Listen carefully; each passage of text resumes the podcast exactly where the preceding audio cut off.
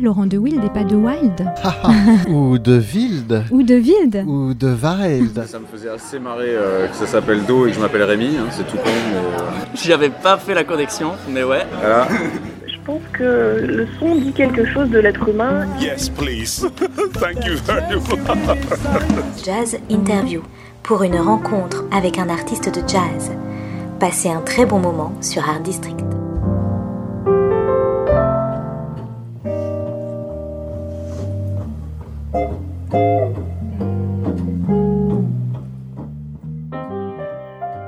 Bonsoir tout le monde, on est sur Art District Radio, notre euh, série Jazz Interview. Je suis Luxy Bright et ce soir j'ai avec moi Alfred Vilailec, euh, bassiste pour le Grand Ensemble Coa. On est à Toulouse au Taquin et ce soir c'est un concert spécial parce que c'est donc euh, la sortie d'album, c'est votre troisième album qui s'appelle Beat, après la Beat Génération. Donc bonsoir Alfred, comment ça va? Bonsoir, ça va très bien.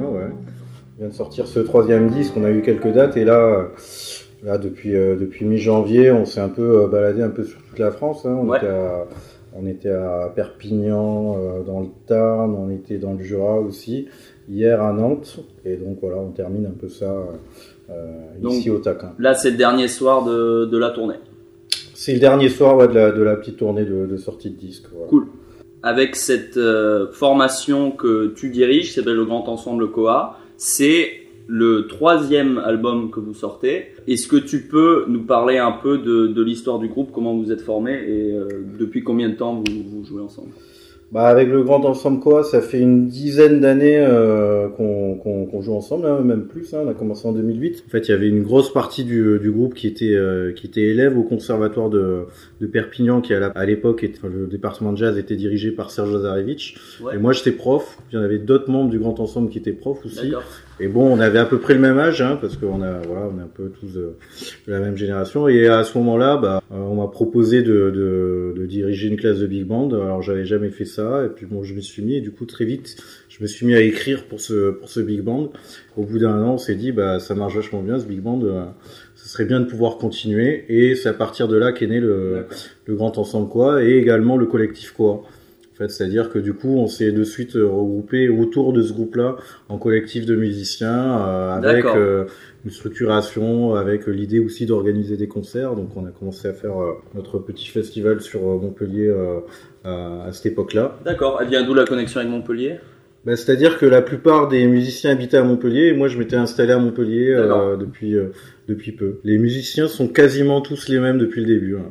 Au début, on était 11, euh, 11 ou 12, et là, on est 9, et euh, sur, euh, bon, il y a 8 des musiciens qui, qui jouent actuellement, qui étaient là au début, donc en fait, on est quand même une, on est Est-ce des vieux tu- complices. Est-ce que tu peux du coup nous présenter euh, les, les musiciens et est-ce qu'ils sont tous là ce soir? Donc, euh, à la batterie, il y a Julien Grégoire, au vibraphone, Samuel Mastorakis, au clavier, euh, Daniel Moreau, euh, au trombone, Pascal Bouvier, qui n'est pas là ce soir, mais qui normalement est, partie prenante du groupe, c'est Jérôme Dufour, qui joue sax ténor, sax soprano.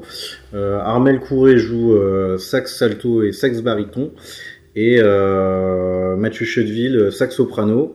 Et donc, euh, bah, la nouveauté euh, par rapport aux autres disques, c'est qu'on a, on a une chanteuse euh, Ouais.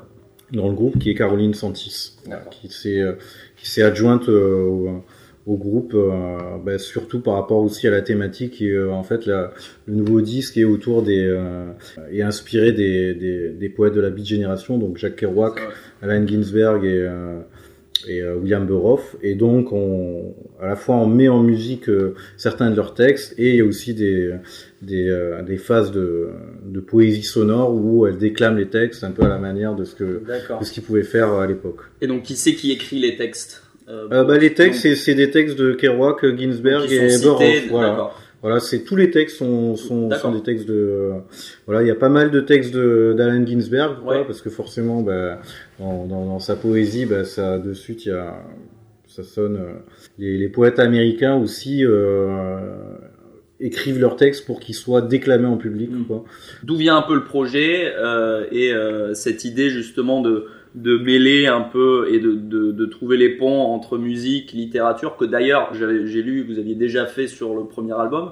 Il y avait cette idée de, de connecter euh, donc le, euh, les- des textes avec la musique. En l'occurrence, au premier, c'était euh, Koharoi, il me semble, qui du Voilà, coup s'inspire inspiré du de roi. Ouais, Jarry, ouais. de Jarry. Et du coup, ouais, comment, comment l'idée euh, t'est venue? Comment, comment le projet s'est construit?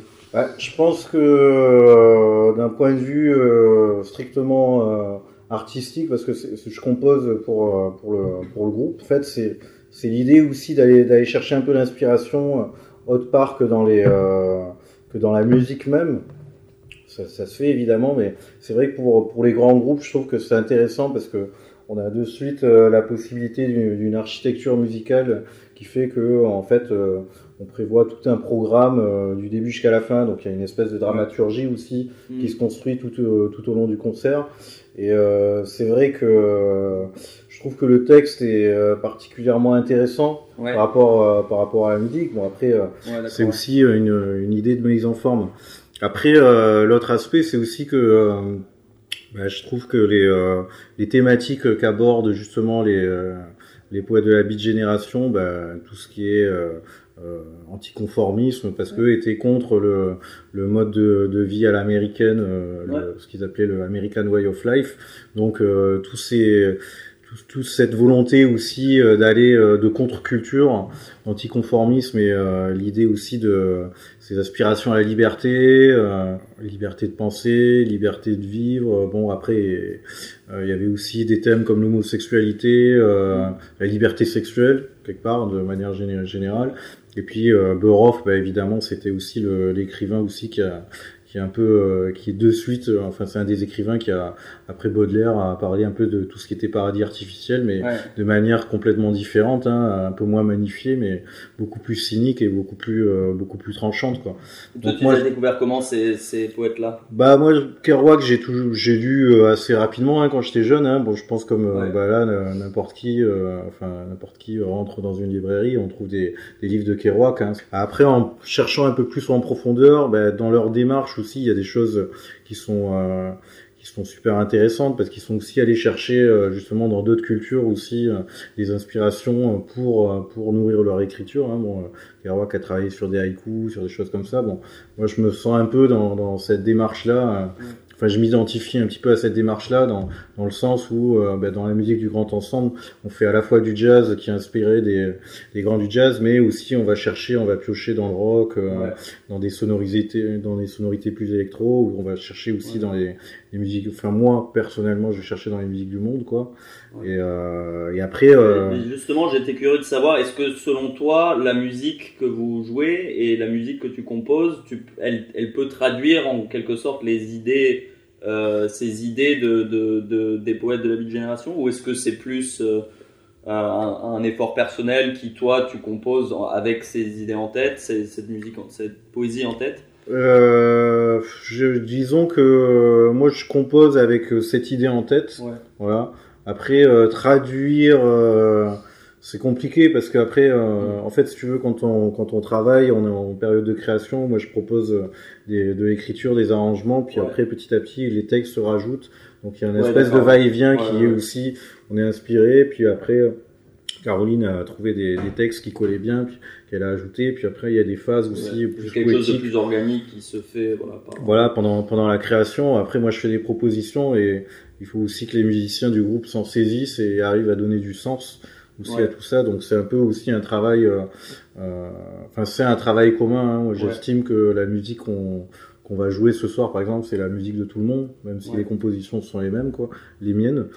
Euh, et après, euh, et après, euh, bah, le sens, euh, le sens par rapport aux, aux poètes euh, en eux-mêmes.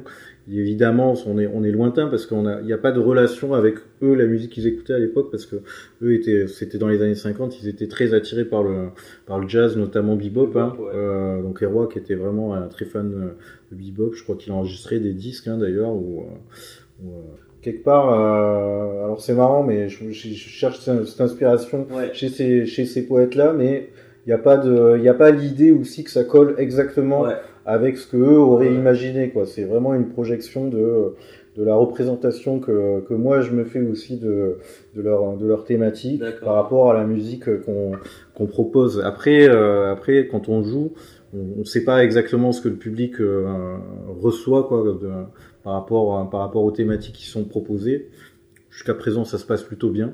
Voilà, donc c'est c'est plus important, mais c'est vrai que euh, je sais que par exemple hier on m'a dit dans le contexte d'un club de jazz, on a du mal un peu à, à rattacher ça tout de suite à la à la poésie, mais après c'est après on a joué par exemple dans une scène nationale à Narbonne et c'est plus évident parce que le cadre s'y prête mieux. Et, Ouais.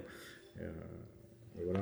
Euh, T'as mentionné du coup un peu les, les euh, que- quelles sont les, les inspirations musicales qui, qui du coup euh, euh, forment un, un peu le projet. T'as il y a clairement, bah, tu as mentionné le, bah, c'est- ancré dans le jazz, euh, le jazz post-bop. Il y a clairement une influence rock, un peu prog rock, euh, je dirais même, euh, du de- funk un peu. Enfin, c'est assez éclectique. Du coup, toi, ça a été quoi ton point de départ dans justement les les, sources musicales? Bah après, je pense que maintenant ça, ça devient difficile à dire. Bon après, j'ai toujours été un grand fan de, ça va pas être très nouveau, mais de de Miles, de, de Wayne Shorter, de de Herbie, de Coltrane. Je suis Ouais. grand fan de, de Steve Coleman, hein, qu'on avait, qu'on a eu l'occasion de C'est rencontrer. vrai qu'il y a un côté un peu. M-Bass ouais, dans, Voilà, euh, donc on a côtoyé aussi quoi. Donc c'est aussi quelqu'un. Vous avez côtoyé Steve Coleman? Euh, ouais, ouais, on a travaillé un petit peu avec lui, hein, avec, Ah, le, super. avec le collectif, quoi. Et euh, donc ça, c'est évidemment des, des rencontres qui laissent des, Ouais. des marques, quoi. Et donc euh, à partir de là, bon, bah, je dirais, c'est aussi, euh, c'est aussi les rencontres, le, les musiciens avec qui on joue aussi, qui, qui, euh, qui créent ça. Bon, après, moi, j'ai toujours composé euh, dès le départ, dès que j'ai commencé à jouer, quoi. Donc, euh, l'important en, tant, en tant qu'artiste aussi, c'est de dire, voilà, bon, ben, je vous propose ça, et puis, euh, puis chacun y verra ce qu'il a envie de voir à l'intérieur, quoi. Donc, voilà. Yes. Mais pour, pour boucler, du coup, est-ce que tu peux juste nous euh, parler un peu de, de, bah, de la suite? Est-ce que qu'est-ce qui se passe pour euh, le Grand Ensemble Coa maintenant? Euh, Est-ce qu'il y a des, des concerts à venir à noter? Bon, c'est on n'est pas en live malheureusement, donc euh, on peut pas annoncer le concert de ce soir. Mais euh, il y a voilà des concerts qui viennent, d'autres projets sur lesquels tu travailles, sur lesquels le l'ensemble travaille. Dis-nous tout. Bah là, on est actuellement, on est en résidence euh, avec euh, avec dans l'Aveyron en fait. On a fait, on a débuté une résidence euh, avec avec Millon en jazz. Donc on travaille sur un nouveau programme. Là, on sera également en résidence la mi-avril euh, à Rodez. Puis après, on a des concerts qui sont en prévision sur euh, sur 2019 euh, sur ce programme-là, sur le programme Beat et une nouvelle création qui va qui va qui va débuter ben là cet été hein, en juillet. Donc finalement, c'est un peu aussi après c'est la vie des grands groupes. Hein. On a eu quelques années où on faisait pas grand chose parce que voilà, c'est beaucoup d'énergie, beaucoup de une grosse un gros train à, à mettre en marche quoi. Mais là actuellement euh, c'est un peu on est bien parti. Là on va faire la rentrée euh, un chouette truc on va faire la rentrée de grand format hein, c'est la fédération des grands ensembles euh, euh, en France quoi. Donc euh, ça on jouera dans à Brest quoi. Mais ça ça sera en automne. Et puis cet été on a des dates voilà dans l'Aveyron autour de Montpellier. Et si justement on veut trouver toute l'information sur ces dates-là, si on veut pouvoir acheter votre disque, comment on le fait? Où est-ce qu'on où est-ce qu'on va? Bah, le disque, normalement, il est bien distribué parce que c'est un label allemand qui a une bonne distribution, le label Neuklang. Donc, normalement, on doit pouvoir le trouver euh, dans les, en tout cas dans toutes les villes. Et euh, sinon, après, pour les informations, il faut aller sur le site du, du collectif, quoi. Site du collectif quoi. Super. Bon ben merci beaucoup euh, Alfred euh, d'avoir d'avoir répondu à ces questions. Juste pour euh, pour vous rappeler, c'est donc l'album Beat qui vient de sortir du grand ensemble Koa. Euh, c'est donc un c'est un super album qui se s'inspire donc de la euh, poésie des euh, poètes de la Beat Generation. C'est rendez-vous sur le site du, du collectif pour savoir toutes les dates qui arrivent. On va se quitter en écoutant un morceau de l'album. Alors moi j'en ai... À toi de me dire si t'as un favori. Moi j'ai choisi personnellement j'aime beaucoup Hassan et Thanks To. Voilà. Donc euh, Très bien. si, si toi Moi, ça te va, tous, bon. ça va. Euh, du coup, bah, je propose qu'on se quitte sur euh, le morceau Hassan, euh, extrait de l'album Beat du Grand Ensemble Koa qui vient de sortir. Voilà, c'était euh, Alfred Vilailec du Grand Ensemble Koa. Euh, je suis Luxy Bright, c'était Jazz Interview sur Art District Radio. Merci beaucoup, on écoute Hassan de l'album Beat.